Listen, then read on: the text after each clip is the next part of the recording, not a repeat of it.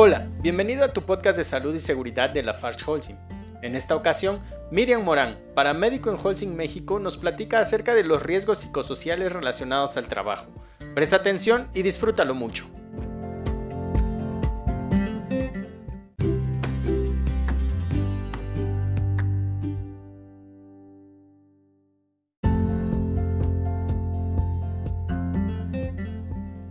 Hola, mi nombre es Miriam Morán. Les voy a hablar sobre los riesgos psicosociales. En prevención de riesgos laborales denominamos factores psicosociales a todos aquellos de riesgo para la salud que se originan del trabajo y que pueden generar respuesta de tipo fisiológico, emocional, cognitivo y conductal, y también pueden ser precursores de enfermedades en ciertas circunstancias.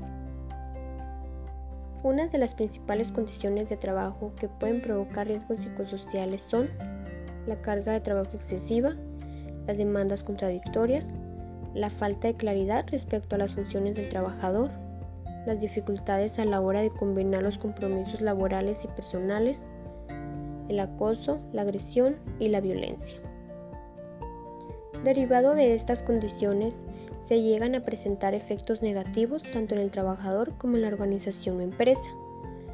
En el trabajador son la irritabilidad, la ansiedad, la depresión, la dificultad de concentración y de tomar decisiones, la agresividad, violencia, entre otras.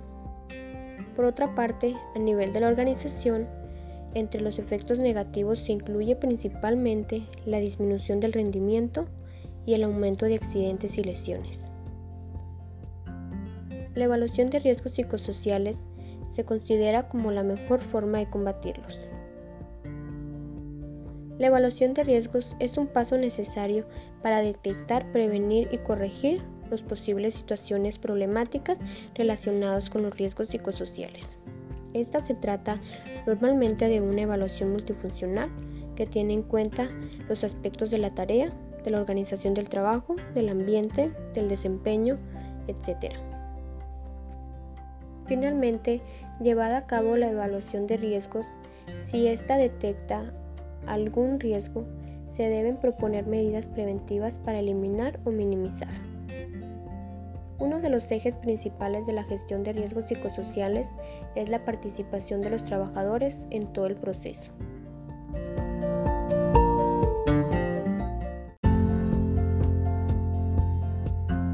Esperamos que la información haya sido de tu agrado y síguenos en nuestro próximo episodio.